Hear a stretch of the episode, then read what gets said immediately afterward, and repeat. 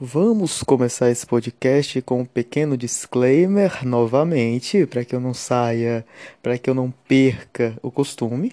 Esse disclaimer é que eu tô meio adoentado, o que significa que o podcast hoje vai ser mais lento, vou falar com voz um pouco mais baixa, que eu tô com a garganta dolorida. E eu espero que seja mais curto. Mas isso foge ao meu controle. Eu vou falando e as palavras vão ganhando uma certa autonomia. Que, aliás, não sei se já perceberam, se vocês têm o costume de escrever coisas, sobretudo coisas um pouco mais longas, é muito interessante notar que as palavras ganham autonomia. De maneira que eu nunca digo exatamente o que eu quero dizer ou então, quando eu começo uma frase, um parágrafo, não exatamente eu sei como é que ele vai terminar. No discurso tem uma coisa parecida, e me parece que isso é algo próprio da linguagem. Então, quando eu começo a falar, eu não sei o que é que vai vir. E tá tudo bem. Acho que faz parte da vida a gente tá disposto, está aberto a um certo azar, acaso, a uma certa contingência. Tem a apresenta-se as consequências mais é, é, unpleasure, mais. Eu, eu tô com a cabeça em inglês hoje, não sei porquê. Mas apresenta as consequências mais desagradáveis, uma forma de vida em que eu tento patrulhar a todo instante tudo aquilo que me apresenta como contingente, ou então no vocabulário adorniano, como não idêntico. E daí que toda a sua resistência teórica é fazer valer os direitos da não identidade, que tem tudo a ver com a sua filosofia ou aquilo que ele vai chamar de uma dialética negativa contra a premanência, a predisposição contra a hegemonia da positividade. Pois bem, dito isso, vamos começar o podcast propriamente dito. Eu vou ter que. Já comecei falando sobre as desgraças de estar aqui, tá? As dificuldades do podcast adoentado. Inclusive, também, se eu tivesse 100%, eu também não estaria aqui, né? Isso aí é, é um dilema existencial e conceitual da coisa, porque eu tenho de fazer esse podcast no momento em que eu tô mais cansado, no momento em que eu tô doente ou coisa do tipo, porque se eu não tivesse eu estaria fazendo outras coisas, né? Leve em consideração que eu tenho muitas atividades fora daqui e eu sou um trouxa do caralho que faço esse tipo de atividade sem ser pago. Ninguém me paga para isso. Se me pagasse eu levaria a coisa um pouco mais a sério. Mas também talvez perdesse essa dinamicidade, né? Tem que ter um caráter muito fluido, autêntico, seja lá como é que você queira chamar. Porque eu, tô, eu tava com outros temas para fazer podcast, eu tenho mais dois aí em stand-by. E de forma alguma eu imaginei que eu estaria falando sobre isso hoje.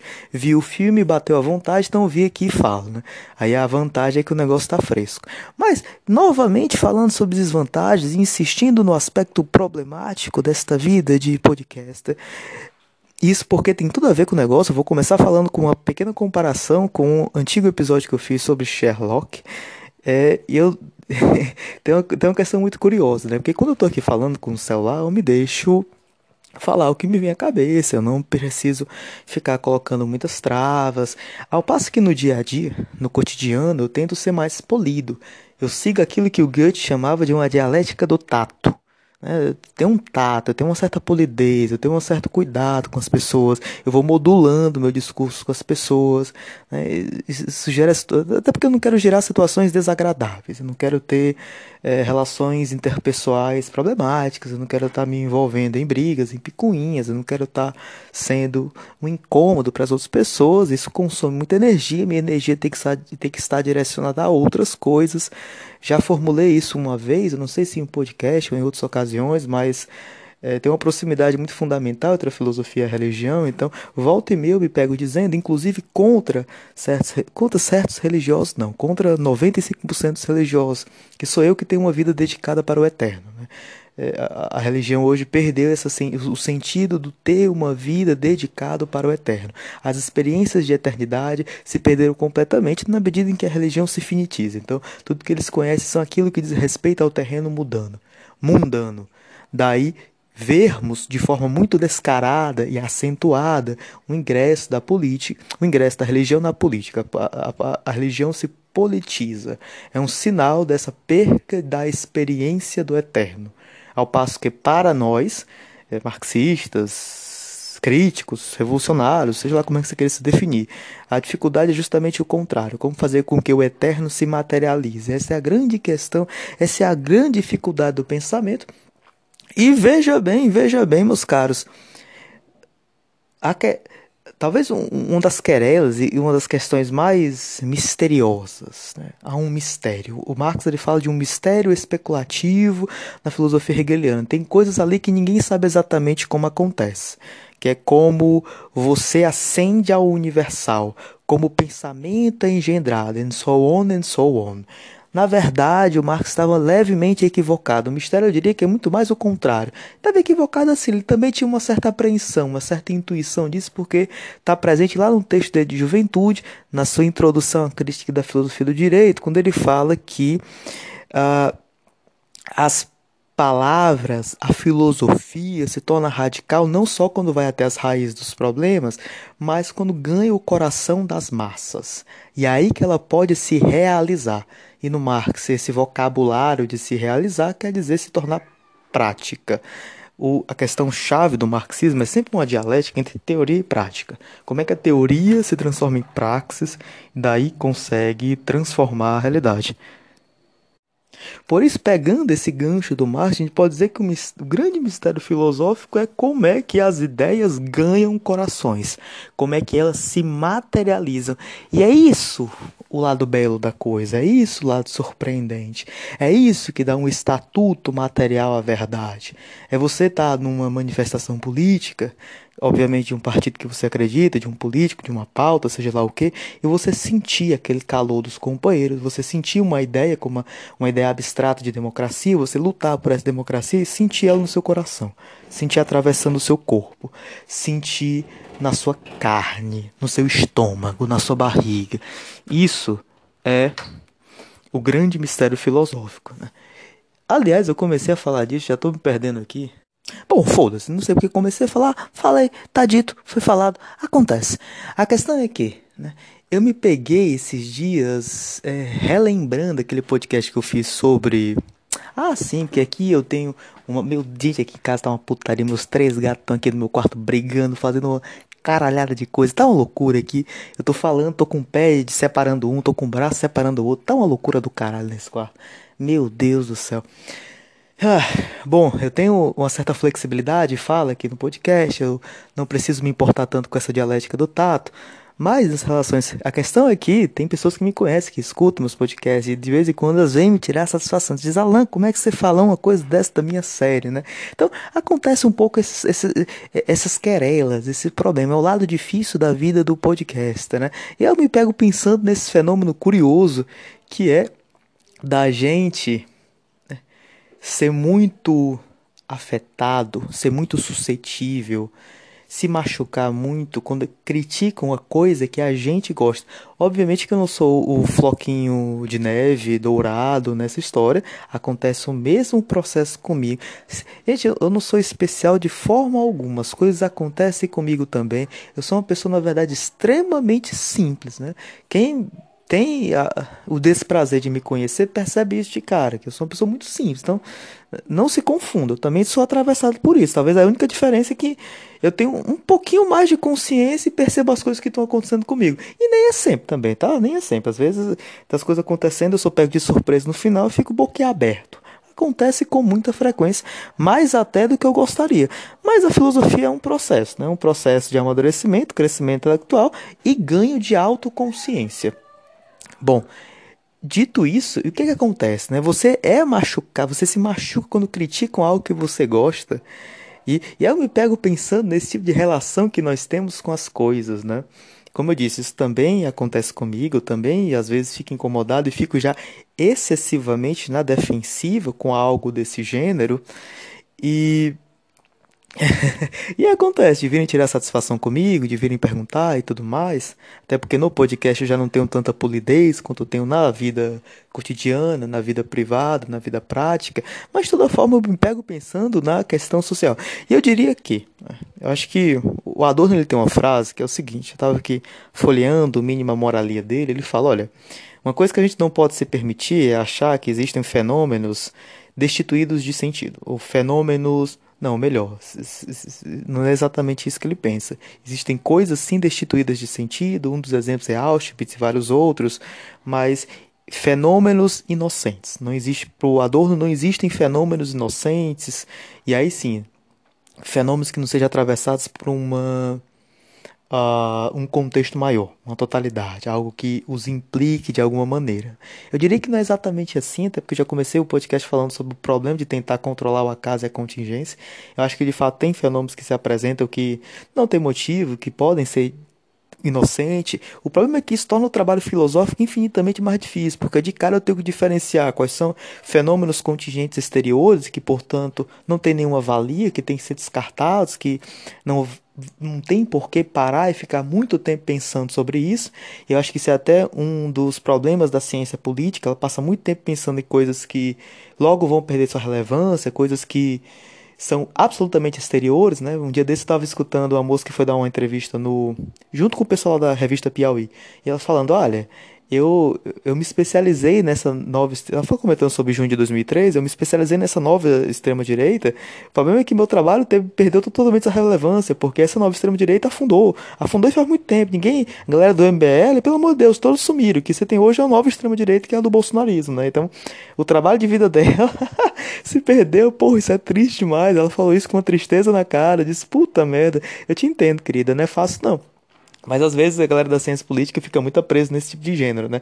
De coisa uh, absolutamente contingente. Então a dificuldade é saber quais são os fenômenos que são é, inocentes, né, em, em, alguma medida, então quais são os fenômenos que não são? Fenômenos que estão implicados numa totalidade maior, que por isso requer uma meditação, uma reflexão, por mais que sejam pequenos e desprezíveis, e aparentemente desprezíveis. Né? Isso é o cuidado. Eu acho que essa questão de como é que a gente se relaciona com as coisas que nós gostamos, tem algo aí que não é, é, é tuta fé inocente, né? que não é tão tão simples, desprezível e banal assim. Né? Acho que em alguma medida a gente se desacostuma a fazer daquilo que nós a, a, pensar sobre aquilo que somos a partir daquilo que agimos. Né? Talvez, essa, talvez a gente nunca tenha conseguido aprender isso muito bem. Né? O Hegel dizia isso com muita clareza. Que o homem é aquilo que ele faz. Né? Então não tem essência por trás, não tem as ideias, os ideais, a intenção. Né? Tem, o homem é a intenção dele. Não, o Hegel isso era um absurdo total. O homem é aquilo que ele faz. Mas de alguma medida a gente se perdeu isso no meio do caminho, então a gente nunca conseguiu chegar a essa consciência. E você tem um ou outro bastião da intelectualidade que conseguiu pensar à frente.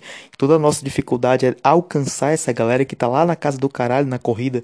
É uma corrida de muitos e muitos metros, está lá na frente, a gente está aqui atrás tentando alcançar. Né? São pessoas que estão muito à frente do seu tempo quando na verdade pensam a imanência, a essência do próprio tempo, elas se jogam à frente dele. Todas as grandes querelas filosóficas, né? Daí porque talvez um, um, um, verdadeiro pensar concreto sobre o real carrega um germe de utopicidade, né? Eu, quando eu aprendo a essência da minha época, eu sou jogado para frente, porque a essência também implica possibilidades que não são abstratas, não são vazias, mas são concretas e, portanto, podem indicar ainda que de maneira muito fugaz e sutil, o novo que está surgindo no horizonte. Quando o novo não surge, é o nosso trabalho é sentar e pensar por que, que não surgiu, o que é está acontecendo aqui no nosso contexto. Mas para voltar à questão das pessoas, né, acho que talvez a gente tenha a mesma relação com séries e filmes que a gente teria com produtos. E aí tem um processo reificador, né? E reificação na raiz da palavra indica coisa, objetos, Daí porque a sociedade católica é sociedade reificadora, porque a relação primordial é aquilo que temos com as coisas, e a relação com as pessoas são mediadas por coisas, mediadas por posses, bens materiais. E mais do que isso, são mediadas por aparências. Isso é o passo fundamental que o o Hegel já deu na verdade, tá? Tô aqui só hoje eu tô com a bandeira hegeliana, mas o Debord que esclarece, leva às suas últimas consequências, que é uma sociedade da aparência, que isso ganha o estatuto último, ao mesmo tempo que primário. Né? Então, tem um, um, aspecto, né? Eu penso sobre mim, sobre o que eu sou, a partir daquilo que eu tenho, e o que eu tenho são coisas exteriores a mim, são meus gostos, são as séries, são os filmes que eu assisto, e aquilo que eu aparento, na medida que eu aparento ser um fã disso ou daquilo, né? Que eu aparento vestir tal camisa, eu aparento vestir tal processo. E aí eu me lembro que há muito tempo no podcast sobre o que é, que é o conceito de otaku, né? eu disse que eu não sou otaku, Porque eu não, em última instância, eu não estou submetido a esse processo fetichista, né? A primeira coisa que eu faço quando eu vejo a coisa é pensar, isso não existe. O que, é que ele está querendo dizer com isso? Daí porque eu não fico. É, é muito difícil ser fã de algo, né? é muito difícil eu pensar, nossa, se eu tivesse lá, o que, é que eu faria? Então, cara, é, esse personagem falar de personagem já, quer, já é quebrar a magia, né? Porque eu já tô querendo dizer o que, que isso representa, o que, que ele quer dizer. Eu sei que isso é um personagem, portanto, tá numa história, tá num script, tá na cabeça de um autor. Mas eu nunca sou encantado com os personagens. Eu tento sempre ver além, através, né? Mas você tem um processo fetichista fundamental aí, de você se perceber a partir de uma coisa que é exterior, uma coisa, uma posse ou então uma aparência. Daí porque o processo fetichista ou o seu otaku Pode ser tanto com anime, mas com série e filme, né? Basta ver que a galera de Round 6, de Stranger Things, estão todos no Sana, um evento de otakus, e fantasiados. Estão todos lá representando o seu personagem, na medida em que esse personagem concerne a eles de alguma maneira. Então, eu sou pensado através de mediações, e é o caráter, né? Da não inocência. Não existe coisas inocentes. O que existe é uma mediação por meio de outra coisa. Então, eu me penso não a partir de mim, mas a partir de um outro. E esse outro é, resume o meu valor, sintetiza, sincretiza o meu valor, aquilo que eu sou, aquilo que eu posso vir a ser. É, isso é um, isso é um problema. Eu, eu digo que eu não sou otaku, mas em larga medida eu também passo por esse processo, porque eu sou um ser humano, nasci na sociedade capitalista, eu não sou Rodos, eu não consigo saltar o meu tempo, nenhum homem pode saltar o seu tempo. Esse é o nosso dilema. Por isso que somos tristes e deprimidos. É a vida. Pois bem, todo esse rodeio para dizer qual era a comparação que eu queria fazer com a série do Sherlock. É que naquela série, eu cri... essa semana eu tava falando sobre isso, por isso que me veio à mente. Normalmente as coisas que eu falo eu esqueço de cara. Eu esqueço porque as palavras vão falando e quanto mais fluidas elas são, mais, quanto menos pensadas, mais fácil elas de ir embora. Acontece, né? Eu esqueço, mas a gente tava falando, eu me relembrei sobre esse podcast específico que eu disse que a um dos problemas de Sherlock é que ele se levava a sério demais. Em contrapartida e no sentido oposto, eu acho que Run, do Jordan Peele, que aliás, todo o meu agradecimento à Luana, que está me fazendo ver filmes maravilhosos, ela me deu a conta dela na Netflix para que eu pudesse ver esse filme espetacular. Eu gostei bastante, gostei muito, então já guardem as pedras de vocês, eu gostei de Run, Run é corra, para quem não manja aí do inglês, Run, corra. Um dos trunfos desse filme é que, por incrível que pareça, ele está discutindo coisas muito sérias, coisas relacionadas ao, ao, racismo nos Estados Unidos, que sabemos que são um problema grave, tão grave quanto no Brasil. Não sei se mais, não sei se menos, né? Porque eu não estudo a questão do racismo aqui. Tem que diga que é mais, porque a questão. Bom, né? Porque é foda esse negócio. Eu falar de morte policial, que também tem morte policial. Escravidão lá, também teve escravidão aqui. Né? Eu não sei também. Aí vocês vão ver, vocês se virem com. Vocês vão procurar especialistas. Eu não sei. Eu sei que é um problema grave aqui lá. Esse problema é muito fodido, então é uma questão muito séria. Aí, Alan, como assim? Ele, ele não, o filme não tá se levando a sério e tá abordando sobre racismo. Tu acha que isso é bonito? Tu, tu é imbecil, seu merda? Não, não, calma, calma. Tenha um calma comigo, pelo amor de Deus. O pensamento exige calma. E, e você tem, isso é engraçado, né? porque às vezes quando eu falo que eu não gosto da coisa de uma coisa que a pessoa gosta, a pessoa me pergunta por quê? Ela quer uma resposta na lata, numa frase, em duas frases. Quando eu vou falar de uma série aqui, eu passo uma hora, se duvidar, eu passo duas horas. Quando eu falei de, de é, é, Attack on Titan, Shingeki no Kyojin, Porra, foi uma hora e meia. Eu precisei de dois podcasts para falar. Então, você quer um resumo de uma frase? Você não vai conseguir comigo, amigo. O pensamento leva tempo. Então, tenha calma. E a galera sempre pergunta, mas por que assim, do nada? Eu fico desarmado. Acaba que às vezes os argumentos travam. Eu preciso de tempo, preciso de tranquilidade para pensar. Então, vocês se acalmem aí. Pelo amor de Deus, vocês estão muito apressados. Vamos com calma. Por que, que não se leva a sério? Por que, que isso é um trunfo não se levar a sério? Isso é uma coisa que eu peguei pensando, porque em várias partes do filme, eu, pode, eu olhei para aquilo e pensei, nossa, isso é um bullshit muito grande. Se eu parar para pensar nisso, automaticamente a magia se quebra e eu saio fora do filme, eu quero criticá-lo. Mas eu acho que esse filme não é, pra, não é feito para ter uma magia específica. Ele não quer que eu me adentre e me perca nele. Ele não quer que nessa uma hora e meia eu, eu esqueça que exista um mundo. Isso é muito curioso, né? Porque eu disse, cinema é isso, cinema é magia. Eu gosto de série que faz com que eu me perca, que eu tenha uma experiência, que eu sinta no meu coração e não que eu fique pensando. Mas é o que eu já disse também, meus queridos. Não existe regra fixa. Cada caso é um caso. A dificuldade é sempre fazer isso. Meu irmão, se pensamento fosse uma regra fixa, cara, seria tão, seria tão legal, né? Fazer filo... Seria a coisa mais prazerosa do mundo fazer filosofia. Que é só aprender essa regrinha e sair aplicando. É, é divertido. Eu posso passar uma hora estudando e o resto do dia na praia, aplicando a regrinha fixa. Não é isso. A dificuldade é que cada caso é um caso específico. Eu tenho que pensar assim, maneira. Por isso que a filosofia do Hegel começa com uma postura ardentemente contrária a princípios, regras fixas, axiomas, teoremas. Não existe. O que ele fala é de uma disciplina da coisa. Ai, tá ficando difícil falar. O que ele fala é sobre uma disciplina da coisa. Eu preciso me, imer me imergir na coisa. Eu preciso ser atravessado por ela. Eu preciso mergulhar de cabeça e entender a coisa na sua imanência e não a partir de leis exteriores. Isso não é pensar, isso é só aplicar fórmulas prontas. Não somos. Sabe quem é bom em aplicar fórmulas prontas? É o computador. Se você reduzir a filosofia a fórmulas prontas, o pensamento a fórmulas prontas, meu amigo, você está incentivando a substituição do homem pela máquina. Você está você tá no, no, bom caminho do matador intelectual. Vai, continue nessa linha. É, não, você, você continue, seu arrombado de merda. Você continue que eu também nunca nem mais converso com você. Ah, porra, isso me estressa. Tem um negócio que eu me estresse com filosofia que não leva a sério. Né? Por isso que eu gosto daquele menino lá do, do Russell, que ele fala filosofia como uma ciência rigorosa. Tem que levar a sério esse caralho, mano. Tem que levar a sério. Você vê que esses, esses ah, esse princípio do caralho. Eu lembro que na época que eu fazia direito, tinha um professor que dizia assim: ah, mas quem está no poderes não precisa correr atrás do poderes, né? E por que, que esse imbecil. Cara, é um professor que eu, tinha, eu tenho todo o respeito e admiração do mundo, mas nessa frase aí, porra, não dá para defender. Até hoje eu tenho um respeito gigantesco por esse cara. Você não vai reconhecer, não vai saber nem o que eu tô falando, mas eu prefiro não dizer nomes porque de fato, esse cara eu tenho uma profunda admiração. Dizia, mas quem está no poder não quer o poder para dizer que o PMDB, que é um partido orgânico no Congresso, não precisa correr atrás de presidência. Até que o Temer vira presidente, dando aquele golpe maluco na Dilma, aí o pessoal fica, caralho, como é que isso aconteceu? Ora, seu arrombado, como é que aconteceu? Você tá com a porra desse princípio na cabeça, você não tá pensando. Você não tá imerso no objeto, você não tá pensando a partir, tá pensando a partir da sua cabecinha. Pensando a partir da sua cabecinha mesmo que merda, caralho. Porra. Eu estresse, eu, eu estresse com esse negócio.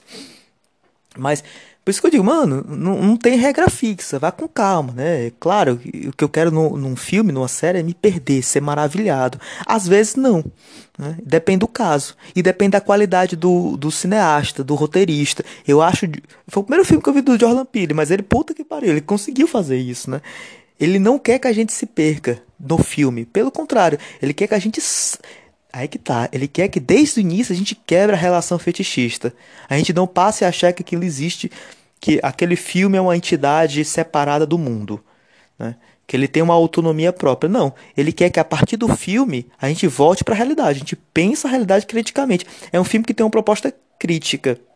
Daí que não levá-lo tão a sério, ter momentos que não é exatamente o momento bullshit, não é exatamente o momento uh, uh, que que liga o foda-se. Não, mas são momentos que não precisa de tantas mediações, não precisa ser tudo minimamente arquitetado. Jordan Peele não precisa ser dark. Nem tudo que está lá precisa de um motivo para estar, porque o importante não é o meio.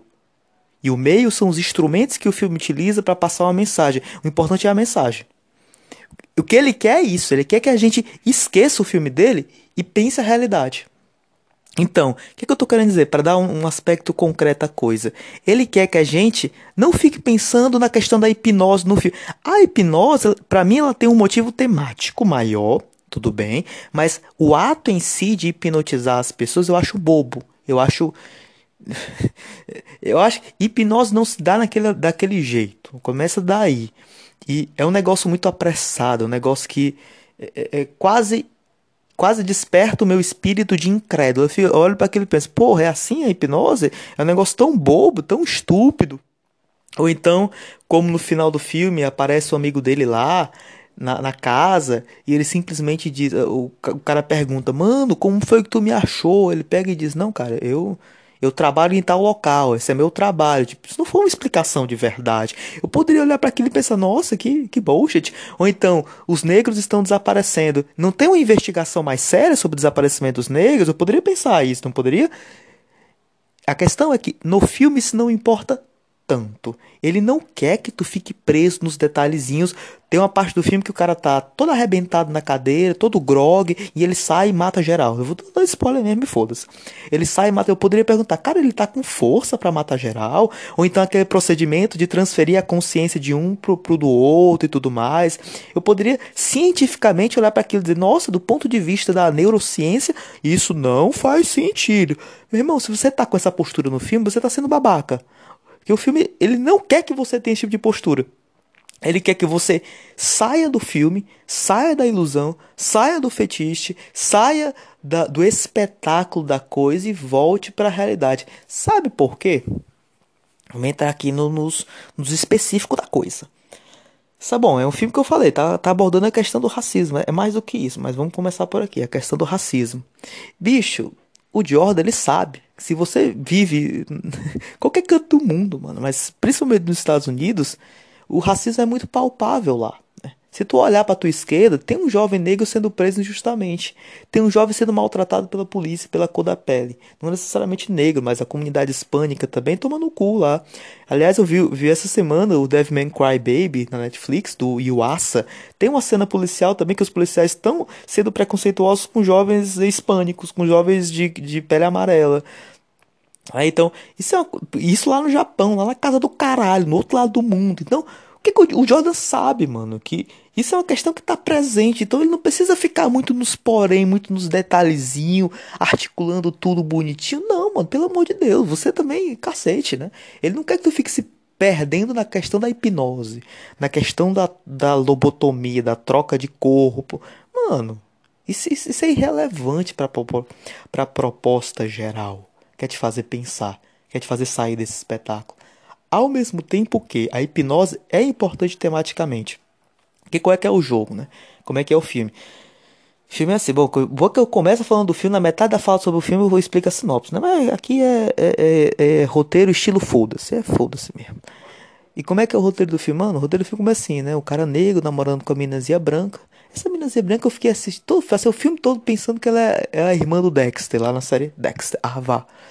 Mas não sei se é ou não é, que a Debra, a Débora, Débora, eu lembro que eles falam Débora, Deb. Não, não sei se é, nem se é só um detalhe. E, bom, tá lá namorando os dois tudo mais. E aí, com quatro meses de namoro, a mina chama, mano. Não, a mina chama, amor, vamos lá pra casa da minha família, conhecer e pá. Mas a minha família mora nos matos, mora nos matagal, né? E aí, beleza, o cara vai. Ah, eu esqueci de falar, porque o cara é negro, a mina é muito branca, a mina é pálida. Menino fantasma. Diz, mano, vamos lá. Aí quando ele chega lá na casa bem isolada, isso é importante. A casa tem que ser isolada. É uma mansão gigantesca, qualquer coisa nos Estados Unidos. Você tem uns malucos que gostam de se isolar. Essa... Ontem eu tava falando sobre aquele filme do Capitão Fantástico, um cara que se isola lá nas matas. E eu falei, bom, isso pode ser também uma coisa conservadora, porque esse é um ideal conservador norte-americano clássico, o cara que se isola nas matas, né? Que quer romper com as vicissitudes sociais. Mas é aquela coisa, eu posso entender vicissitude social de várias maneiras distintas. Para mim, vicissitude social é capitalismo. Pro maluco branco, a vicissitude social é o nosso é o progressismo. Ah, mano, tem muito negro aí nessa cidade, eu vou me isolar só com branco, né? Que é basicamente o que acontece no filme. Ah, tem muita política progressista, eu vou me isolar aqui no meu cantinho, ficar com os meus ideais maravilhosos. Por isso que a sociedade, por isso que essa comunidade conservadora preza tanto pela ideia do homeschooling, de você ensinar em casa. Por quê? Eu vou isolar a criança desse ambiente contaminador, que é com pessoas de várias raças, cor de pele diferente, ideais diferentes, esses comunistas. E vou, vou isolar aqui e vou passar só os meus ideais, só a minha perspectiva. Isso aqui no filme é uma coisa muito interessante, porque é uma ideologia que vem passada de gerações. Então, eu cresço nesse berço e não consigo sair. Né? Assim como eu tenho pessoas presas na, na, lógica fetichista do filme, que não conseguem abrir as portas do filme e ver a realidade, eu tenho também pessoas presas com ideologia. Até nisso o Jordan está também fazendo um paralelo. Né? Quando ele quer que você saia do filme, é porque ele quer que você saia de ideologias também. Né? Desse tipo de ideologia grotesca, eh, preconceituosa e o caralho. Então, a mina leva o cara lá pras matas, pra, pra mansão do caralho. Ele chega lá, é uma casa só de brancos, maluco branquelo. Tem dois empregados negros. Ele chega, nossa, tem um mano aqui, mas são uns negros muito esquisitos. Os caras que ele. É uns caras que tem uma. Tipo, a, o que ele fala é natural, tipo um bom dia, boa tarde, mas eles falam de maneira muito esquisita, tem expressões faciais muito esquisitas, tudo para deixar o personagem principal em alerta. E o que acontece? Papo vai, papo vem, a mãe da mina se propõe a hipnotizar o cara, daí que vem a hipnose, e a partir dessa hipnose tem várias outras coisas. O, a gente descobre que esse cara negro ele tá ali para ser leiloado para outras pessoas. Essas outras pessoas vão fazer só o Deus sabe o que com, com o corpo dele. E a questão do filme é essa, né? A partir da hipnose, ele perde a capacidade motora, em tese ele fica passivo. Até que é uma coisa que a gente poderia se perguntar também. Tem uma hora no filme que, do nada, ele aparece com os al al algodão no ouvido, em tese para interromper a hipnose. Eu fiquei pensando, mano, quando, que hora que ele colocou esse algodão no ouvido que tava com os braços presos? Mas aí isso é uma coisa isso é uma coisa irrelevante, né? Talvez a galera me veja como alguém que fica no nitpicking, né? Pegando os detalhes das coisas e criticando. Não, isso é uma coisa que a gente, esse é um filme que não é feito para que a gente pense nos detalhes. Na verdade, quando eu vi aquela cena do algodão, eu pensei, mano, como é que, foi, como é que esse algodão foi parar no ouvido dele? Depois eu pensei, ah, que, que se foda, que se foda, tem que matar geral mesmo. Bom, e aí ele é hipnotizado, e a partir disso, com o corpo paralisado, fica mais fácil fazer essa transferência mental, como eu disse, botar o cérebro no corpo do outro e tudo mais. Eu vou abordar um pouco mais isso. E no filme o cara mata geral, né? Como tinha que ser. Né? Não teve corra, eu pensei que nesse filme ia ter muito corra, teve pouco corra, o maluco correu muito pouco. Né? Eu pensei que a galera branca tava pegando o negro para caçar, para deixar lá preso por vários dias, e depois soltar nas matas e ficar caçando com armas, com cachorros. Tem alguns episódios de Supernet que são nessa pegada, eu achei que fosse isso. Esses episódios de Supernatural são tensos, eu fico com medo. Os episódios mais tensos de Supernatural são os que não envolvem demônios, fantasmas, monstros, mas os que envolvem seres humanos, né? Então, eu sempre lembro que tem uma fala do Jim em que ele fala pro Sen, nossa, cara, caçar demônio até que vai, mas lidar com humano, puta merda, é... aí não dá, é demais. Então, né, eu, eu, pensei que fosse nessa vibe. Eu não me assustei com o filme, eu tava achando que eu fosse me assustar. Por isso que eu tava até adiando a Chile. Mas eu, hoje eu criei coragem de quer saber que se foda, né? Eu tô, eu tô, doente, não vou fazer as coisas direito, não vou conseguir estudar direito. Então eu vou assistir esse filmezinho aqui. Não tive medo, então se você é um maluco medroso que nem eu, assista, você não vai ter medo. Tem uma. É bom, né? É um filme muito curto, de uma hora e meia, isso é uma vantagem. Fazem poucos filmes curtos, uma hora e meia, uma hora e quarenta. Bom, dita, dita a questão do filme, vamos voltar. Fiz a sinopse geral, também não vou. Eu dei. Ah, bom, eu falei a questão do detalhe. Detalhe não é muito importante, não, mano. Então, se você vai ver o filme pelos detalhes, você tá já com a postura errada. Volte aqui. Então, vamos voltar. A questão da hipnose. Eu falei, bom, a mãe hipnotiza o cara para deixar o cara com as pernas bambas pra conseguir fazer lá as putarias com o corpo dele. Pra mim, isso, bom, isso em parte isso é um bullshit, porque imaginar que hipnose é assim, pelo amor de Deus, né? Em parte não é. Em parte tem uma função temática importante. É o que, o que eu disse, olha, se você olhar para a tua esquerda, você vê racismo. Você não precisa correr muito para ver fenômenos de racismo. Por isso que o filme não precisa dar muitos meios intricados, intelectuais, super organizados e racionais para provar que aquilo que no filme poderia acontecer de verdade. É que nem a galera vê, se vê aquele, aquele da, da, das minas de vermelho, mano. Como é que é o nome daquela porra? Das minas de... eu, eu, eu gostava do comentário daquela série, das minas. The Handmaid's Tale o conto de Aya. A galera olha para que, nossa, realmente o conto de Aya poderia acontecer na vida real.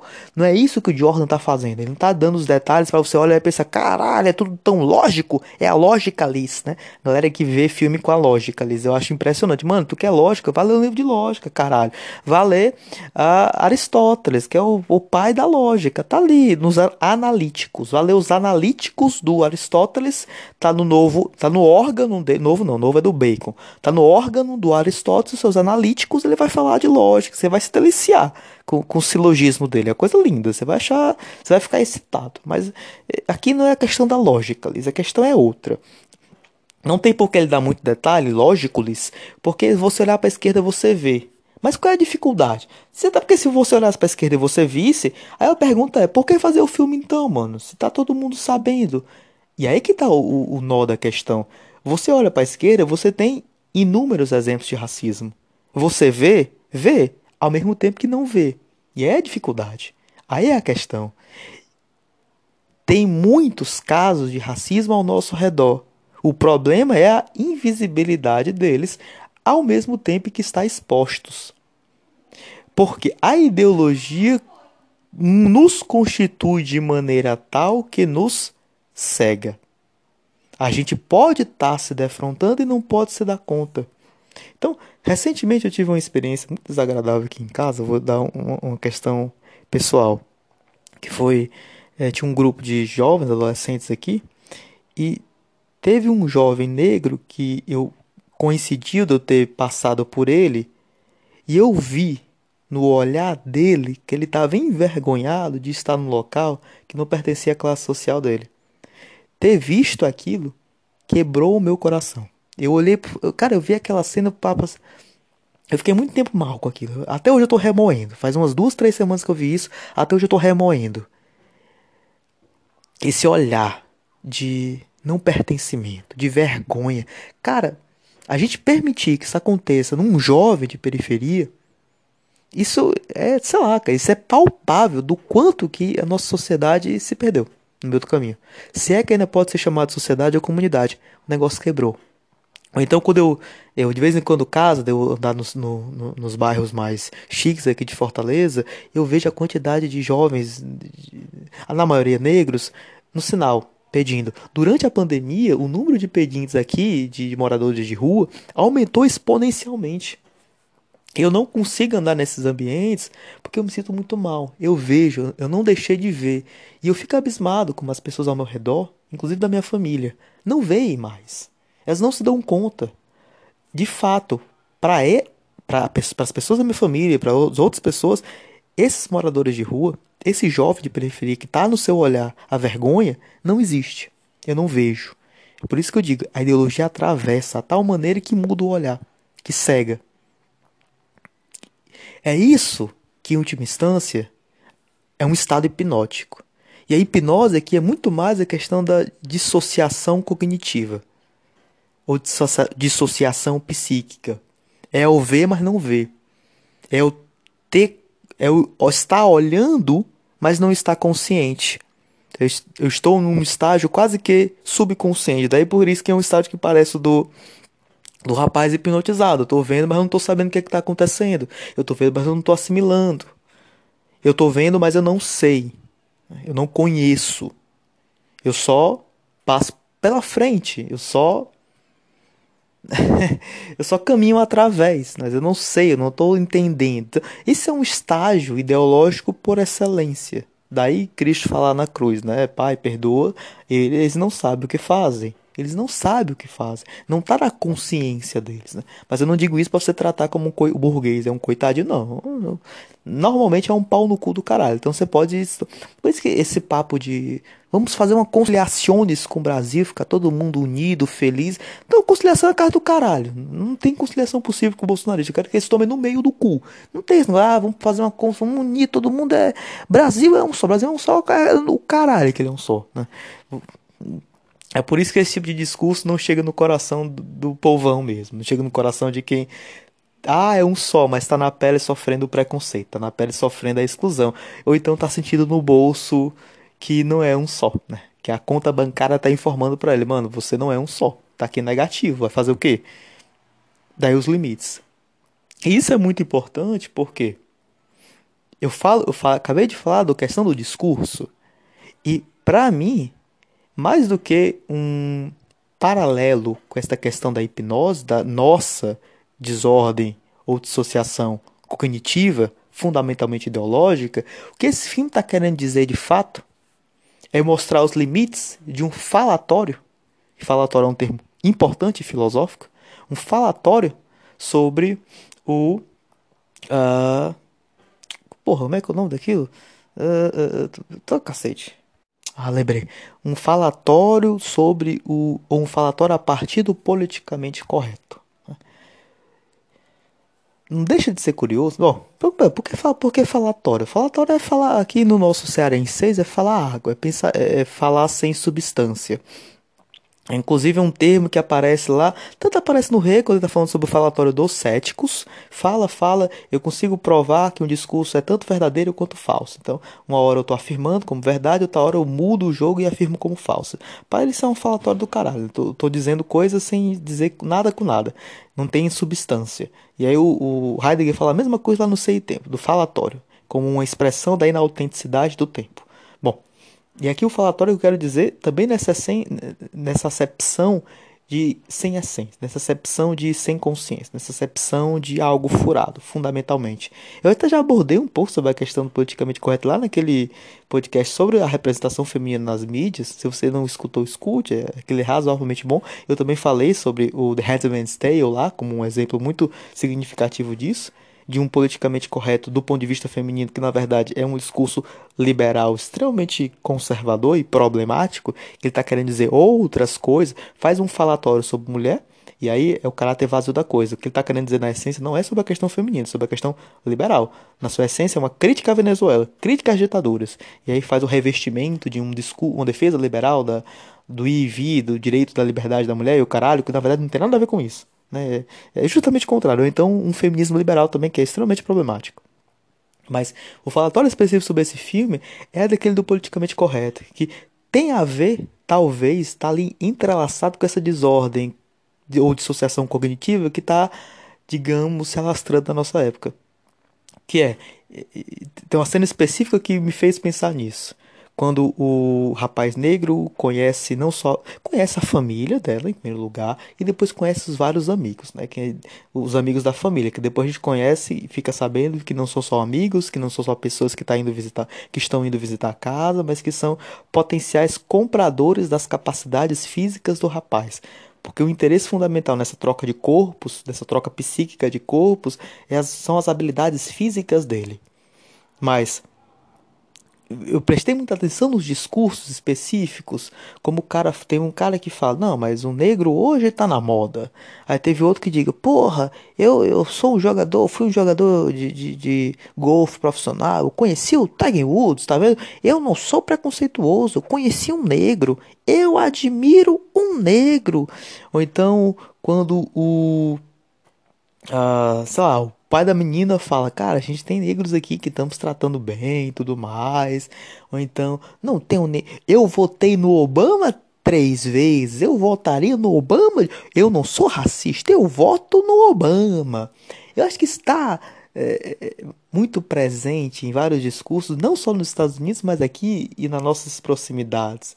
A gente conhece é, pessoas preconceituosas, bolsonaristas, que vêm com uns papos desses. Não, eu, eu votaria no Obama. Não, eu tenho um amigo negro, eu não sou racista, né? Faz aquela modulação absolutamente artificial do discurso e acha que com isso a questão do preconceito, muito embora em toda esquina a gente sabe de a polícia que faz uma abordagem preconceituosa, a polícia que mata um jovem negro dando tiros nas costas, polícia que prende sem ter uma, uma, uma justificação razoável. A gente está todo tempo ouvindo falar disso, mas a gente pensa que, em razão dessa balização do discurso e todo mundo dizer não, mano, eu votei no Obama. Não, mano, eu tenho um amigo negro, que por isso a questão do racismo passou. Talvez o ponto mais fundamental disso, dentro da lógica do filme, é que isso, essa questão do falatório do politicamente correto, envolve um tipo de empatia muito vazia e superficial. E empatia, no seu sentido assim, mais, mais é, fulcral, mais nodal, é você se colocar no ponto de vista do outro, na pele do outro, você enxergar o mundo a partir dos olhos de outra pessoa. Então, o que que eu tô fazendo a parte do, a parte do bullshit do filme, da, ne, da neurociência e tudo mais, né? Eu tô colocando a cabeça de uma pessoa, as suas ideias, o seu espírito no corpo da outra, no caso, no corpo do rapaz negro. E mais do que isso, o comprador dele era um cara que era cego. Ele até fala, mano, eu não me importo se você é negro ou não. Ou seja, ah, não me importo com cor de pele. É só um acaso você ser um negro aí preso. Na verdade, você tá sentado e preso nessa cadeira porque você é um negro. Não, mas eu não me importo com cor de pele. Para mim, tanto faz isso. Mas o cara que tá sendo preso é negro, né? Não me importa, eu quero só a sua capacidade de ver. Achei isso muito significativo, tematicamente muito importante. Porque eu estou literalmente observando o mundo a partir do ponto de vista de um outro. Eu estou literalmente me, me colocando na pele de um outro. Eu estou. Que é o que, é que o Pili faz, né? o Jordan faz? Ele exacerba ele exagera, exacerba, exacerba, ah meu Deus, falou a palavra. Ele exagera exacerbadamente esta questão empática, muito problemática e bobo. Daí porque até o Benjamin nas suas teses sobre o conceito de história critica essa questão da empatia. Você tem empatia pelo outro, para eles são um gesto fundamentalmente burguês. Né? Você tem empatia por outros povos, mas quer dizer muito pouco, se perde na história, não se torna experiência autêntica, é o caralho. Mas eu tenho ali um, uma materialização e corporificação da empatia e bota do ponto de vista do outro e que não resolve problema porra nenhuma. Né? A questão do racismo continua aí muito presente, jovens morrendo todo santo dia, jovens sendo vítimas de racismo, jovens negros que são vítimas das mais diferenciadas coisas. Eu tive exemplos muito recentes também, próximos de mim, sobre pessoas muito brancas que passaram a vida tendo privilégios, criticando a questão das cotas. Hoje ainda, a gente pensa que é uma política que já está implementada há muitos anos, ainda estão criticando. Nossa, por quê, né? É negro. Ah, não me importa com a cor de pele dele. Ah, eu conheço uma pessoa negra. Qual é a diferença, né? Então, não sabe, é, nunca sofreu na pele o que é ser discriminado por ser negro, o que é ser discriminado por ser é, é, sei lá, descendente de asiático, ser discriminado por ser hispânico, por ser nordestino, por ser pobre. Então, é uma pessoa que vê notícias sobre isso, que escuta relatos, mas que isso não não ganha o coração dela, né? E volta lá o tema do Marx, como é que a ideia se torna radical, que é quando ganha o coração. Isso não ganha o coração, isso continua um processo absolutamente ideológico. Daí o trunfo do filme, daí a importância, o valor do filme do Pires, né? Que é abrir a casca ideológica, nos retirar dessa letargia fetichista, reificada e a partir do o filme é só um trampolim para o seu fim e o fim é nos acordar, né? jogar na sociedade, nos jogar na sociedade norte-americana tal como ela é, ou então no nosso caso na sociedade brasileira tal como ela é, fundamentalmente racista, porque está entranhado nas suas raízes, na sua história, e a partir disso que a gente possa perceber as coisas e não só modular a nossa linguagem, né? adquirir um discurso vazio politicamente correto e achar que está tudo bem. Né? E achar que, bom, finalmente superamos o racismo porque é, eu não falo mais. Isso é tão um detalhe, né? Em nenhum momento do filme eles falaram a palavra com N, né? O do nigger, que é a palavra mais preconceituosa que você pode usar nos Estados Unidos para se referir a um cara negro. Tem até uma piadinha, uma piadazinha do, do Rafael Basta, maluco que foi expulso aqui do Brasil porque foi, fez umas piadas meio pesadas.